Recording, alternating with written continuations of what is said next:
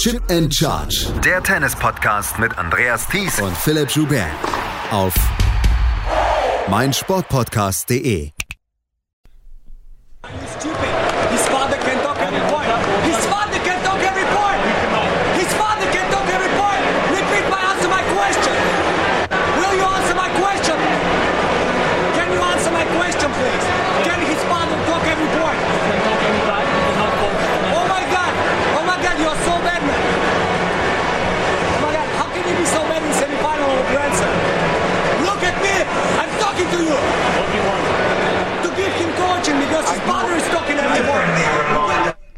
Das war Daniel Medvedev, der heute nach dem Verlust des zweiten Satzes relativ erregt war, ob einer Verwarnung, die er bekommen hat vom Schiedsrichter Jaume Campistol.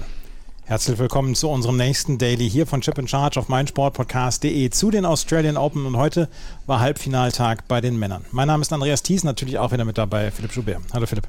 Hey, du kleine Katze. Hat das Medvedev nicht noch nachher gesagt oder habe ich das falsch ja, verstanden? Ja, und ähm, du kleine Katze, das fand ich relativ relativ stark für den Level der Erregung, den er hatte, weil wenn er das andere Wort genutzt hätte, dann hätte er wahrscheinlich eine Punktverwarnung bekommen. Ja, also du hast es ja schon reingespielt. Da war ja offensichtlich sehr viel Stress drin und das hat dann ja nachher auch noch dazu geführt, dass, wenn ich es jetzt richtig verstanden habe, ähm, Tsitsipas noch eine Verwarnung bekommen hat und wir wissen ja nun alle auch, dass Papa Tsitsipas durchaus ein aktiver Teil des Matches ist. Entschuldigt jetzt vielleicht nicht die Aggressivität von Medvedev, aber eine gewisse Vorgeschichte hat es natürlich schon. Ich wollte dich eigentlich noch fragen, wann hattest du das letzte Mal so einen Ausbruch? das ist mir jetzt noch nicht so häufig im Leben passiert, keine Ahnung. Ich hatte, ihn, ich hatte ihn wahrscheinlich dann auch im sportlichen Kontext äh, vor ewigen Zeiten beim Tischtennis, aber ähm, dafür schäme ich mich auch und das ist nichts, wofür ich, worauf ich stolz bin, etc. Ähm, Eva Asteraki, griechische Schiedsrichterin, Eva Asteraki Moore, griechische Schiedsrichterin, die wurde zwischendurch dann wirklich unter die Box von Stefanos Tsitsipas, unter die Box, wo Apostolos Tsitsipas sitzt, beordert, damit sie ähm, hören kann, ob er wirklich coacht. Und dann gibt es, dann gibt es wirklich ein Kamerabild, wo sie Jaume Campistol angezeigt hat, dass er wirklich gecoacht wird und dann gab es sofort die Coaching-Verwarnung für Stefanos Tsitsipas. Da haben sich heute äh, heftige Szenen abgespielt und deswegen sollte das Match auch, auch wenn wir sonst immer chronologisch vorgehen, äh, im Mittelpunkt dieser Sendung stehen, weil da ist es heute wirklich sehr, sehr abgegangen. Daniel Medvedev und Rafael Nadal bestreiten das Finale der Australian Open bei den Männern. Und ähm, wir haben dieses Finale schon mal gesehen, 2019 bei den US Open. Damals gewann ähm, Rafael Nadal ganz knapp in fünf Sätzen, nachdem er schon mit 2 zu 0 Sätzen geführt hatte und dann die nächsten beiden Sätze noch verloren hatte. Wie es am Sonntag aussieht, das wissen wir zu diesem Zeitpunkt noch nicht. Aber Daniel Medvedev wird perfekt vorbereitet sein. Philipp, ähm, er hat heute gegen Stefanos Tsitsipas in vier Sätzen gewonnen. Eigentlich ist das ein Matchup in den letzten Jahren gewesen, was Tsitsipas sehr gelegen hatte. Er hatte die ersten fünf Matches dieses äh, Head-to-Heads gewonnen. Jetzt steht es 6 zu 3, nachdem äh, Medvedev drei der letzten vier Matches gewonnen hat. Es war heute, das muss man auch sagen, ein verdienter Sieg, weil das haben wir schon mal gesagt, weil ähm, Medvedev so ab dem dritten Satz so ein bisschen die Zugbrücke hochgefahren hat, weil er nichts mehr durchgelassen hat. Das und er ist einfach besser beim ersten Surf als Tsitsipas, zumindest gegen Tsitsipas. Also da ist ein sehr unangenehmes Matchup für Tsitsipas drin. Am Ende stehen hier 86 Prozent gewonnene Punkte hinterm ersten Aufschlag und 67 für Tsitsipas. Und Tsitsipas, ja, hat weder den Aufschlag noch den Return. Und von der Grundlinie sind sie vermutlich ähnlich stark, nur wenn Medvedev, wie du sagst, dann eben die Brücke hochfährt und Tsitsipas sich daran abarbeitet und ich hatte auch das Gefühl, dass er irgendwann einfach ein bisschen, bisschen erschöpft war von der ganzen Situation, dann kann sowas halt sehr schnell zu Medvedev kippen, wenn, wenn Aufschlag und Return halt kommen wie heute gegen einen Tsitsipas, der da einfach auf Hardcourts Probleme hat. Wir haben das gestern mit Iga Swiatek angesprochen. Anderes Niveau, aber ist bei Tsitsipas ein ähnliches Problem, dass er ähm, zwar schon weiterentwickelt ist als, als Schwiontek, aber einfach immer noch Probleme hat, gerade mit dem, mit dem Return und auch mit dem Aufschlag, ähm, dass das nicht das absolute Spitzenniveau erreicht. Und so zieht ein Medvedev dann ein durchaus enges Match am Ende doch einigermaßen klar an sich.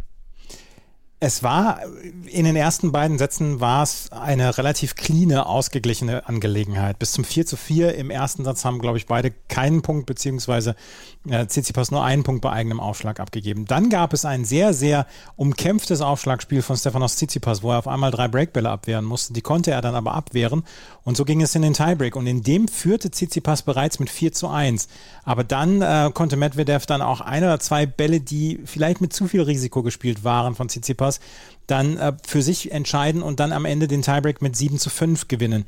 Ich hatte das Gefühl heute während des gesamten Matches und dann auch vor allen Dingen im ersten Satz, Tsitsipas muss unglaublich viel Risiko eingehen, um die Punkte selber zu machen. Ähm, Medvedev hat zwei Punkte im gesamten ersten Satz bei eigenem Aufschlag verloren und konnte sich dementsprechend dann ja auch ein bisschen mehr Risiko leisten. Aber es war so, dass äh, Tsitsipas extrem die Linien anvisieren musste, um überhaupt die Punkte zu machen heute.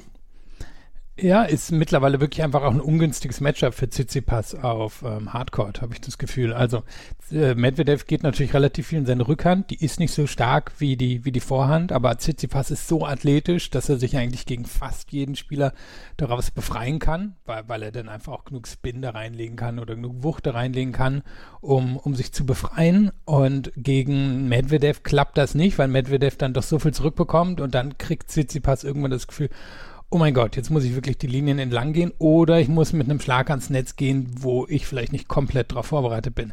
Also ist er immer in so einer, so einer gewissen Hektik drin. Und man hat das ja auch gemerkt. Heute die guten Phasen war, wenn er, wenn es alles so ganz schnell und ganz wuchtig ging und wenn er, wenn er ja gar nicht so viel nachdenken musste, wenn er das wirklich, naja, so, so seine ganze Wucht in dieses Match reintransportieren konnte in dem Moment, wo Medvedev halt diese, diese Punkte so spielen konnte, wie er will, also ein bisschen länger, ein bisschen Katz und Maus, da hat man gemerkt, Tsitsipas kriegt, kriegt Stress und fängt an, diese Fehler zu machen. Das sind ja jetzt natürlich irgendwie keine, nicht so, nicht so richtig Unforced Errors, weil ich meine, in einer Hochrisikosituation dann eben den irgendwie einen Millimeter neben die Linie zu setzen, das ist ein Risiko, was er zumindest das Gefühl hat, gehen zu müssen, weil er nicht so gut ist wie Medvedev ähm, in bestimmten Aspekten des Spiels ist bitter für ihn, aber er trifft halt im Moment auch da auf den besten Spieler, den es ähm, in dem Bereich gibt.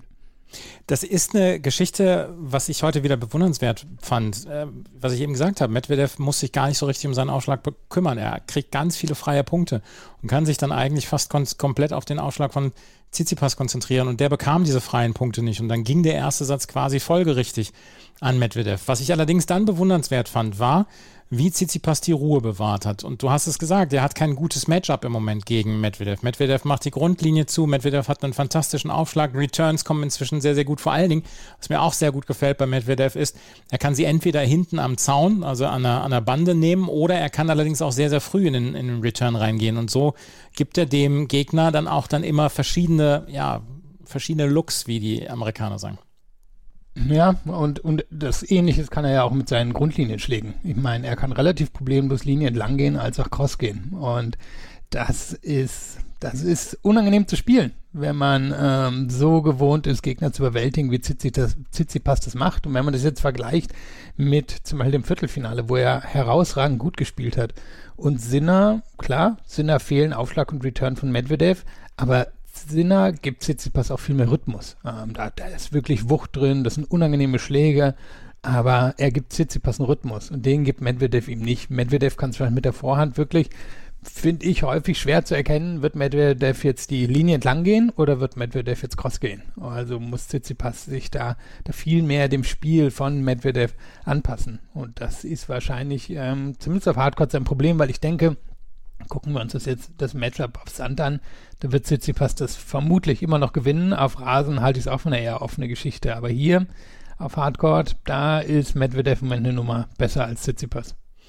Tsitsipas, wie gesagt, hat die Nerven bewahrt im zweiten Satz und hat, ist geduldig geblieben, hat seine Aufschläge weiterhin durchgebracht, auch wenn er zwischendurch ein bisschen mehr kämpfen musste. Und dann gab es ein, das müssen wir fast sagen, ein sehr, sehr schlechtes Aufschlagspiel von äh, Daniel Medvedev. Ähm, er hat bei, ich glaube, beim 5 zu 4, bei 4 zu 4 hat er zwei Doppelfehler geschlagen und war dann auch noch ein, das war noch ein, ähm, ähm, da war dann noch ein schlechtes, äh, ein, ein schlechter Punkt, ein Unforced Error dabei. Und ähm, nach dem verlorenen ersten, zweiten Satz hat er dann ähm, ja, so ein bisschen den Mittelfinger gezeigt. Nicht den Mittelfinger, aber er hat so diese Bewegung, diese Bewegung gemacht mit der linken, mit der linken Hand auf den Ellenbogen der rechten Hand und dann ist, äh, klappt die halt so weg, die Hand, und dann könnte man noch einen Mittelfinger zeigen.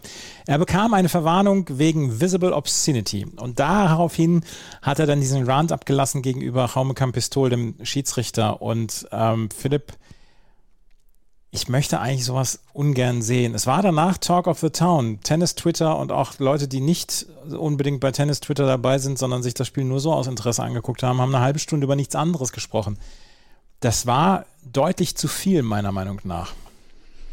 Er hat ja auch schon ähm, in der Vergangenheit, also er hat immer mal wieder so Ausraster gehabt, hat er ja auch schon Stellung zu bezogen, zum Beispiel glaube ich nach seinem Sieg bei den US Open, dass das der Medvedev ist, der ihm nicht gefällt. Was ihm gefällt, ist diesen, diesen Troll zu geben und Leute einfach so ein bisschen zu provozieren, ein bisschen, bisschen vielleicht äh, zu, zu neppen. Aber diese Aggressive, dafür hat er sich entschuldigt. Und da, dafür ist er aber auch, bevor er wirklich der Spieler geworden ist, der jetzt ist, ist er auch bekannt gewesen. Ne? Also er ist ja auch aggressiv wirklich ähm, auf der Challenger Tour aufgetreten. Er in seinen ersten ATP-Jahren war er aggressiv gegenüber Schiedsrichtern, auch mal gegenüber Gegnern. Ich meine, die beiden hatten ja auch schon mal eine verbale Auseinandersetzung, die, die auch gut und gerne in der Prügelei hätte enden können, damals in Miami. Also die Seite von Medvedev gibt es auf jeden Fall auch. Kann mir vorstellen, dass er wenn er zum Beispiel hier wieder gewinnt, sagt, nee, das war irgendwie so der, der Low Point. Ähm, muss man jetzt auch nicht, nicht rechtfertigen, dass er das gemacht hat. Ähm, in der Sache hat er vielleicht recht, aber ähm, ja, das Aggressive ist wahrscheinlich für die allermeisten Leute, die sich das angucken, eher unangenehm. Das kann man auch anders ausdrücken, wenn er recht hat. Und er hat ja, er hat ja wahrscheinlich dann auch recht gehabt, weil dieses, dieses Coaching von Apostolos Tsitsipas, das begleitet uns jetzt dann auch schon seit ein paar Jahren durch unsere Podcasts und durch die ähm, Grand Slam Turniere. Die Art und Weise, die fand ich extrem und extrem unangenehm. Und ähm, du hast es gesagt, wir kennen das von Medvedev. Es gab dann schon mal ähm, es gab dann schon mal zwischendurch ähm, eine Szene in Wimbledon, wo er der Schiedsrichterin Geld hinterher, so Münzen hinterher geworfen hat, weil er ähm, klar machen wollte, dass sie gekauft ist. Und ähm, er hat diese, er hat diese dunklen Seiten und diese dunklen Momente. Und das allerdings scheint ihm in irgendeiner Weise Druck genommen zu haben, weil von dem Moment an war er komplett still. Und von dem Moment an hat er dann diese Ruhe entwickelt, die er dann ja auch zum Beispiel bei den US Open hatte, als er gewonnen hat, wo er ausgebuht worden ist und wo er hinterher gesagt hat, Leute, ihr müsst schon für mich sein, wenn ihr mich verlieren sehen wollt. Diese Ruhe dann zu bekommen, die ist dann ja auch quasi einzigartig, dass er sich wirklich komplett fokussiert und in den Tunnel kommt und dann gar nichts mehr macht. Das ist schon stark. Und danach war die Leistung dann ja auch richtig gut. Also dann hat er sein Level nochmal vielleicht 5% angezogen und Tsitsipas war, boah, also war wirklich ziemlich chancenlos. Wenn ich alleine gucke, gewonnene Return-Punkte im dritten Satz, ich hatte es gerade noch im Kopf und war es gerade am Aufmachen, als du gesprochen hast, der drei von 25 Return-Punkte gegen Medvedev im dritten Satz gewonnen. Und vierter war ähnlich, aber da, da war Tsitsipas auch raus und Medvedev einfach der bessere Spieler. Und das, ja, war dann eben dieses, dieses Hochkonzentrierte. Denn um so mit dem Surf zu dominieren, das ist ja nicht nur eine technische Leistung, ist ja auch eine mentale Leistung. Und da hat er dann eben gezeigt, warum er spielerisch im Moment auf Hardcore extrem schwer zu schlagen ist. 14 Punkte hat Stefanos Tsitsipas heute im gesamten Match äh, beim Return gegen Daniel Medvedev gemacht. 14 Punkte. 14 von 100. Das ist keine ja. gute Quote. und das ist ähm, natürlich jetzt ein sehr spezifisches Problem für ihn wegen seinem Return, aber es ist im Moment auch das Problem von ganz vielen Spielern, die auf ihn treffen, zumindest in diesen wirklich alles entscheidenden Matches. Und ähm, ich finde, wir können auch hier nochmal diese Geschichte ansprechen, die, ähm, die auch so ein bisschen jetzt die Runde gemacht hat, mir aber auch erst gestern aufgefallen ist, dass Medvedev jetzt erst der zweite Spieler in der Open mhm. Era ist, der nach seinem Debütsieg bei einem Grand Slam gleich wieder ins nächste Finale eingezogen ist. Gewinnt er, ist er der erste Spieler, dem das überhaupt gelungen ist, spricht ja durchaus dafür, dass er wirklich im Moment ein sehr hohes Level in diesen großen Matches hat. Der erste männliche Spieler, das bei den Frauen dann häufiger passiert, Sophia Kanin zum Beispiel. Ähm, ähm, aber das ist, das ist wirklich ein enormes Niveau, was er hat. Andy Murray war der Erste, dem das passiert ist oder dem das gelungen ist, 2012, 2013, dass er nach seinem Debüt Grand Slam dann das Finale des nächsten Grand Slams erreicht hat. Und ähm, das ist einfach im Moment dann ja auch Zeugnis dessen, dass Daniel Medvedev wahrscheinlich neben Novak Djokovic, und Djokovic ist nicht hier aus bekannten Gründen, der beste Spieler der Welt ist. Ja, ich glaube, das kann man so unterschreiben. Große Einschränkung ist natürlich der Sand, obwohl wir auch da letztes Jahr gesehen haben. Vorbereitung war überhaupt nichts, war ja schon fast ein Boykott von ihm. French Open hat er dann das Viertelfinale erreicht. Also er ist, glaube ich, schon von seiner Art her ein Top-Ten-Spieler auf Sand, aber irgendwie hat er es noch nicht richtig hinbekommen. Kann ja sein, wenn er jetzt hier wirklich die Nummer eins übernimmt, und das ist ja auch realistisch, dass er das schafft, dass er dann ein bisschen mehr, mehr reinsteckt in den Sand und sagt, naja gut, jetzt habe ich aber hier auch die Nummer eins zu verteidigen. Und ich finde, das hat ihn ja bisher ausgezeichnet, dass er eben nicht nachdem er das große Ziel erreicht hat, eingeknickt ist, sondern fast dasselbe Niveau wie New York gehalten hat und hier jetzt auch nochmal sehr gute Matches geliefert hat. Also eigentlich, eigentlich spricht was dafür, dass er das fortsetzen können sollte. Und jetzt gucken wir erstmal, wie es ihm überhaupt am Sonntag im Finale geht. Tsitsipas ähm, steht hier im Halbfinale und ist im Halbfinale ausgeschieden. Ich glaube, er ist trotzdem nicht unzufrieden, wenn er jetzt so zwei, drei Stunden Abstand dazu halten wird, weil das war insgesamt ein herausragendes Turnier dann ja auch von ihm. Und der Ellenbogen hat gehalten. Ich glaube, das sind die besten Nachrichten, die Tsitsipas in den letzten zwei Wochen erhalten hat. Und er hat im Moment einfach ein Matchup-Problem gegen Medvedev, aber das hat Zverev auch in vielen Aspekten. Also sieht ein bisschen besser aus gegen Medvedev, aber hat auch seine Probleme. Und vielleicht müssen wir im Moment einfach sagen, Medvedev ist ein, ist ein Schritt weiter als die beiden, als Tsitsipas und Zverev. Und gut, Djokovic schwebt sowieso irgendwie über, über den Dingen. Aber das ist im Moment vielleicht einfach so ein bisschen die Hackordnung, dass er in den direkten großen Duellen im Moment eher die Nase vorn hat. Und das ist ja auch völlig in Ordnung. Und das Wichtigste, du hast angesprochen, dass Tsitsipas überhaupt von der, ja, von der Ellbogengeschichte zurückgekommen ist. Denn da hatten wir beide ja auch, glaube ich, äh, angenommen, dass das einige Monate dauern könnte. Und anscheinend hat ihm ja auch sein Arzt gesagt, dass es eine einige Zeit dauern wird, bis er ähm, wieder Tennis spielen zurück ist. Aber hat er dann doch beeindruckend gemacht in den, in den letzten Wochen.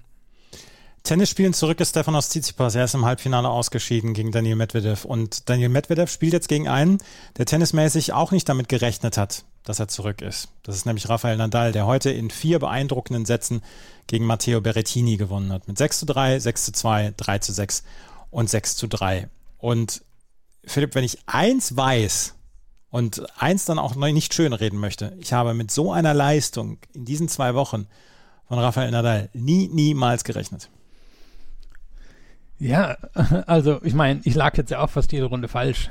Und besonders jetzt in der Vorschau vom Halbfinale. Du hattest mir vor zwei Tagen oder drei oder wann auch immer er das Viertelfinale gewonnen hatte, noch, noch quasi die nette, äh, den netten Rettungsring angeboten und gesagt, naja, aber die Rückhand von Berrettini gegen die Vorhand von Nadal.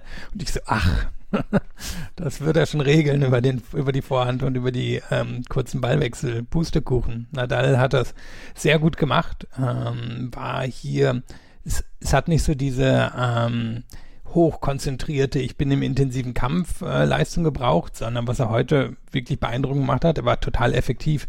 Gewinnt das erste Aufschlagspiel von Berrettini im ersten Satz, im zweiten Satz und ähm, im vierten bei der ersten Chance schnappt er auch zu. Und das ist einfach, ja, das ist eine super effektive Leistung, wo, wo er dann gar nicht diesen Kampfmodus so krass anmachen musste. Und er hat dieses Matchup-Problem, was Berrettini ja auch offensichtlich mit seiner Rückhand gegen ihn hat, perfekt genutzt.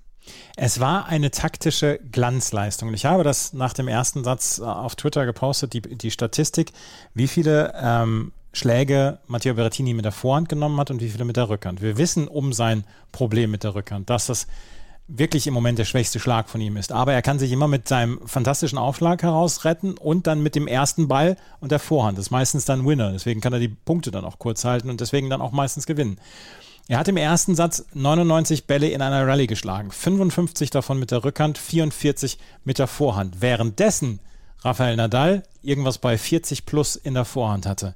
Rafael Nadal hat dieses Matchup klar beherrscht und er hat es vor allen Dingen taktisch, taktisch beherrscht.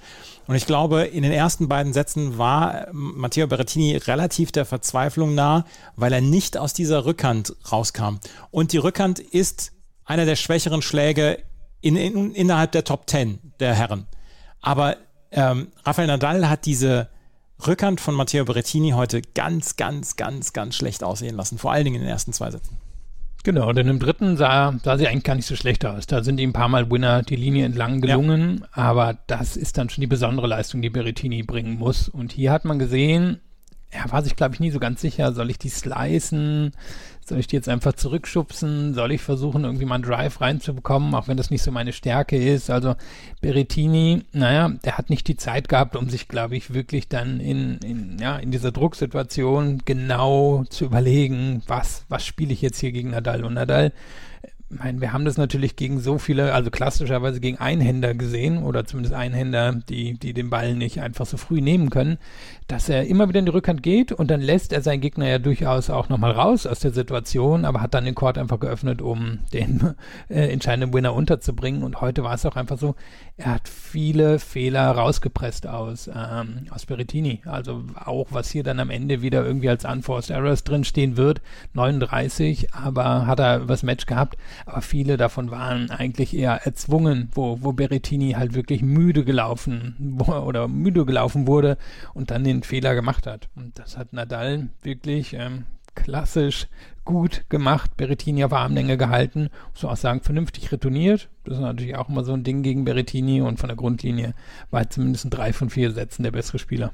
Es war ein bekanntes Muster. Bei eigenem Aufschlag, Rafael Nadal ähm, bekommt den Return, spielt einen hohen Vor- und Topspin in die Rückhand, ähm, da ist dann, äh, da ist dann Berrettini mit der Rückhand nur mit einem defensiven Schlag unterwegs und der nächste Schlag war ein Winner. Das war ein typisches Muster bei Nadal-Aufschlägen. Bei Berrettini-Aufschlägen gab es dann den Return und du hast es gesagt, ordentlich retourniert. Da kam, bekam ähm, Berrettini den, den langen Return, den langen tiefen Return in die Rückhand, konnte auch nichts damit machen und schon kam ihm der Ball um die Ohren geflogen mit einem Vorhandwinner von Rafael Nadal, der sich wahrscheinlich dann auch sehr gefreut hat darüber, dass es heute geregnet hat in Melbourne und dass das Dach zu war und dass er nicht nochmal bei 35 Grad und stechendem Sonnenschein dann in der Hitze aushalten musste. Im dritten Satz das hast du eben erwähnt, hat Berrettini dann so sein Spiel durchgezogen, was man von ihm kennt und weswegen er dann auch so tief in die Grand Slam Turniere reinkommt. Er konnte mit seinem Aufschlag dominieren, er konnte mit diesem One-Two-Punch, also mit dem Aufschlag und der ersten Vorhand, konnte er dominieren und konnte damit Rafael Nadal aus dem Platz treiben und ihm nicht so viel Zeit geben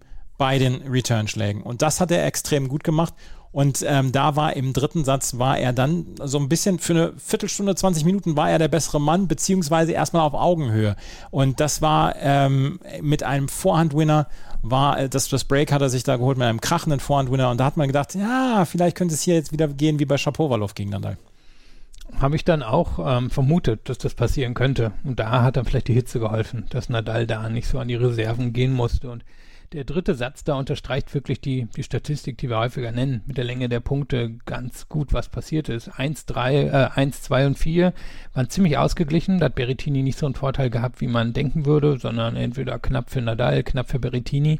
Aber im dritten Satz 19 zu 9. Und ähm, 19 oder 11 von diesen 19 Punkten sind Forced Errors. Also da geht er dann mit so viel Wucht rein, dass selbst Nadal den nicht mehr zurückbekommt. Das ist quasi die, die spielerische Übersetzung von der Statistik. Und das war dann auch beeindruckend. Nur eben, er war nicht in der Lage, dieses, dieses Niveau zu halten. Und seine Rückhand ist kein Angriffsschlag. Deswegen muss man sich davor eben auch nicht dauerhaft fürchten, wenn man zumindest, äh, wenn man, wenn man jemand ist, der irgendwie auf dem Niveau von Nadal unterwegs ist. Wenn weiß ich, die Nummer 78 der Welt fürchtet sich vielleicht sogar vor der Rückhand von Berrettini, aber ähm, Nadal natürlich nicht. Und Nadal hat dann im vierten Satz relativ früh wieder den Riegel davor geschoben. Und zwar insgesamt eine beeindruckende Leistung von Rafael Nadal, der hier in vier Sätzen ins Finale einzieht. Und er war sehr emotional, hat zwischendurch auch das kleine eine oder andere Tränchen vergossen.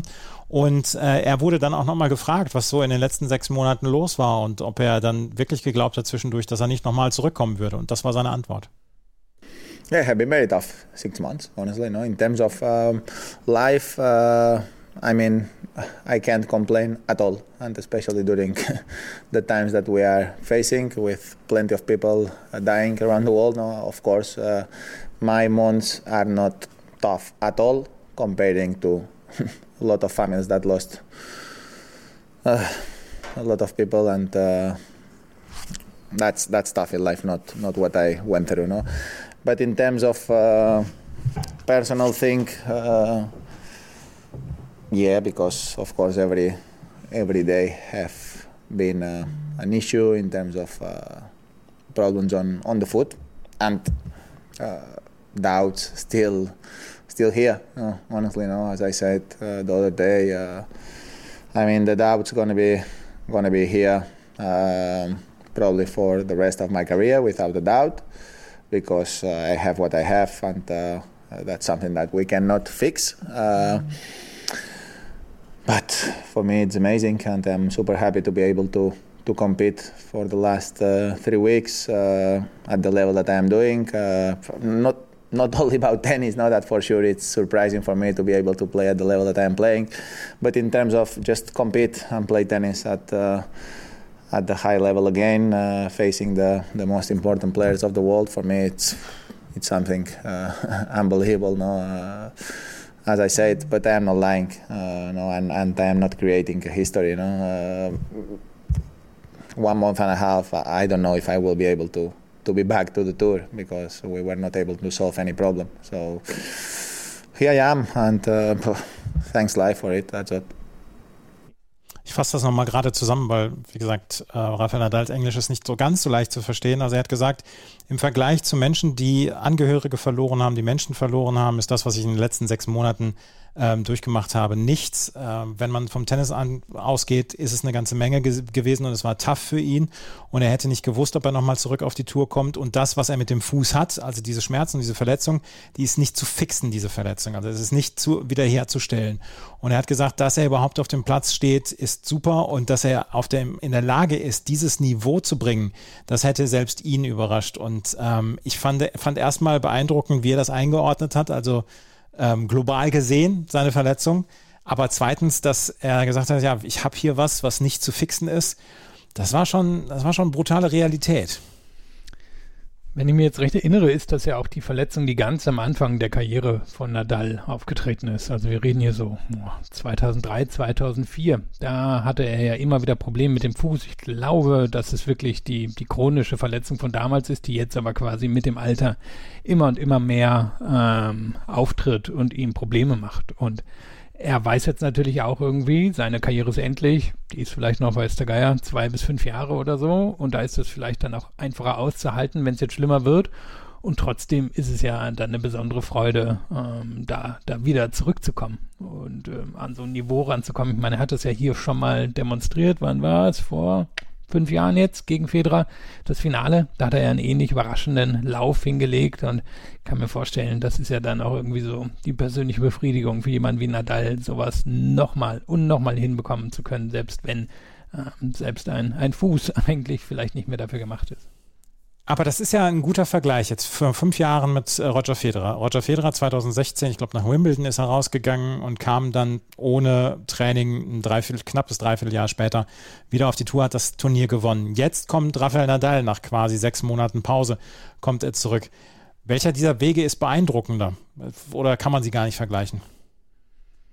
Hm, ja, gute Frage. Also ich meine, der Unterschied ist natürlich, dass Federer das Problem so in seiner Karriere nicht hatte. Er hatte so zwei, drei Verletzungen, aber nicht so dauerhaft wie Nadal. Bei Nadal ist ja das jetzt das gefühlte sechste, siebte Comeback und bei Federer war es vielleicht das zweite.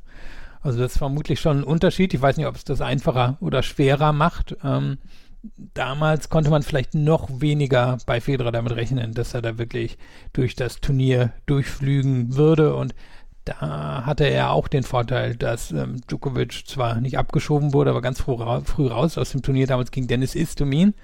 Und dadurch hat sich die Australian Open geöffnet. Das war ja auch einfach in den letzten 13 Jahren so. Wenn, wenn Djokovic früh rausgegangen ist, dann haben die anderen auf einmal eine Chance hier.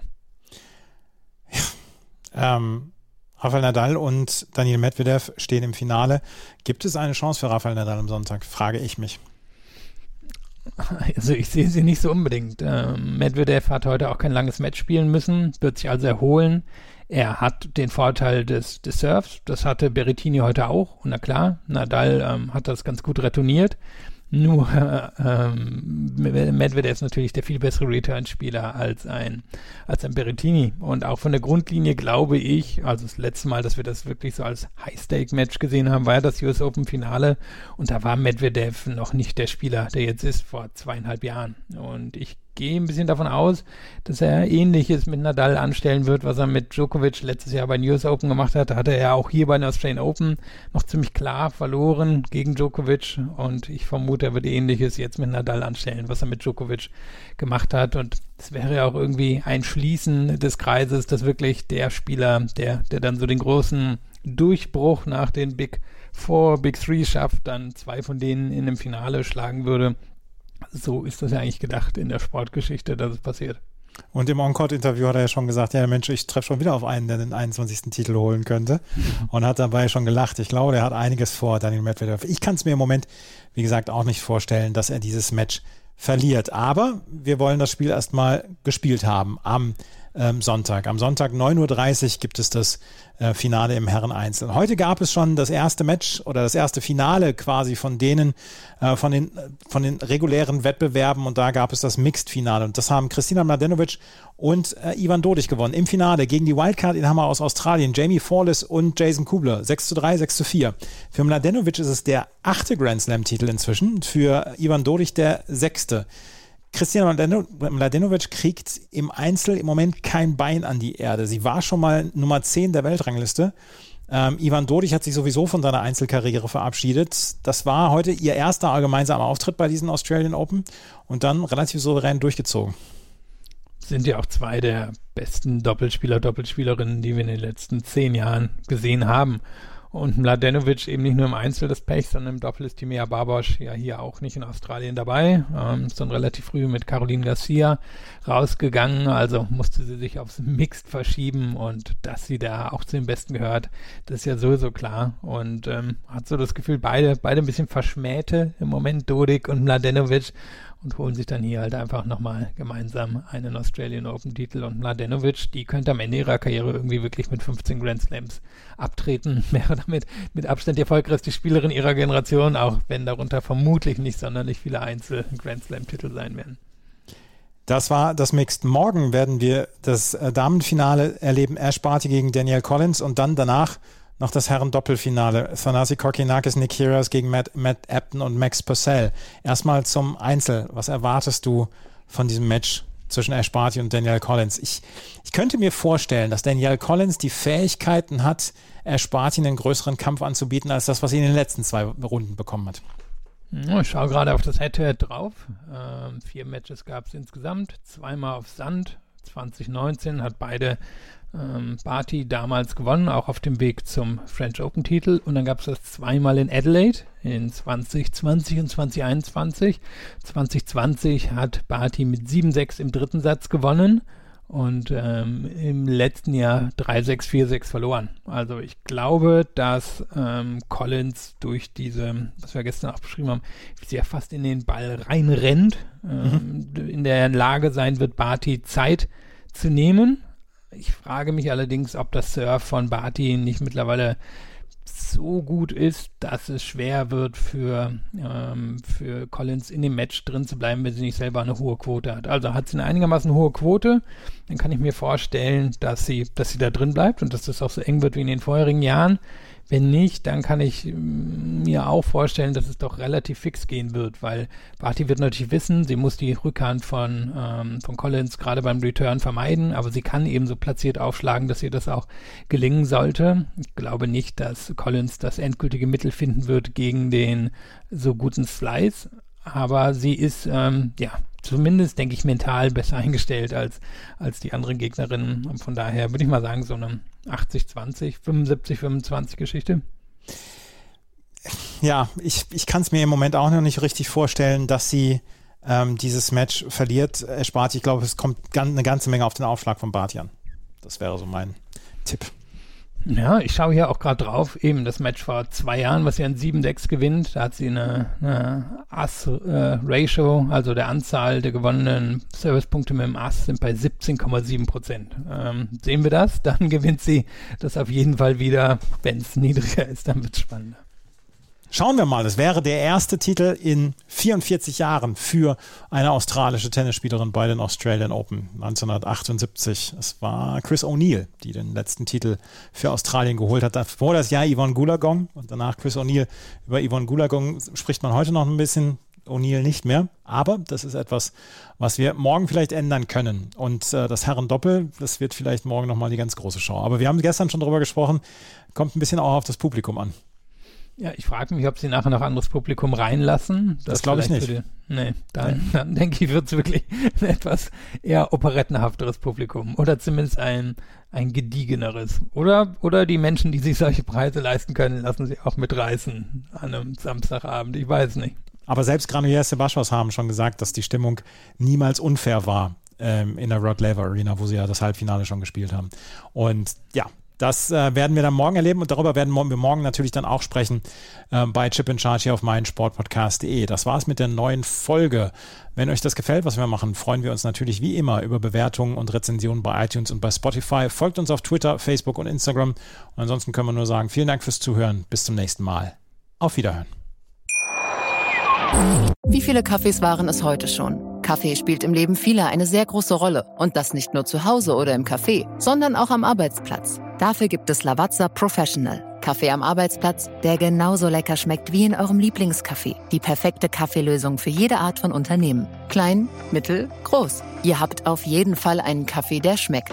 Die richtige Motivation für eure Arbeitstage. Alle Infos zu Lavazza Professional findet ihr auf lavazzapro.de mit allen Kaffeelösungen für euer Büro. Ich habe mich natürlich schockverliebt, weil die war wirklich ganz, ganz klein. So begann die Mensch-Hund-Beziehung zwischen Christina und Tierschutzhund Frieda. Und wie es danach, nach dem ersten Moment der Verliebtheit, so weiterging und welche Klippen es danach zu umschiffen galt, das hört ihr in der neuen Ausgabe von Iswas Dog, dem Podcast für harmonische Mensch-Hund-Beziehungen. Iswas Dog? Mit Malte Asmus. Überall, wo es Podcasts gibt. Chip and Charge. Der Tennis-Podcast mit Andreas Thies und Philipp Joubert. Auf meinsportpodcast.de.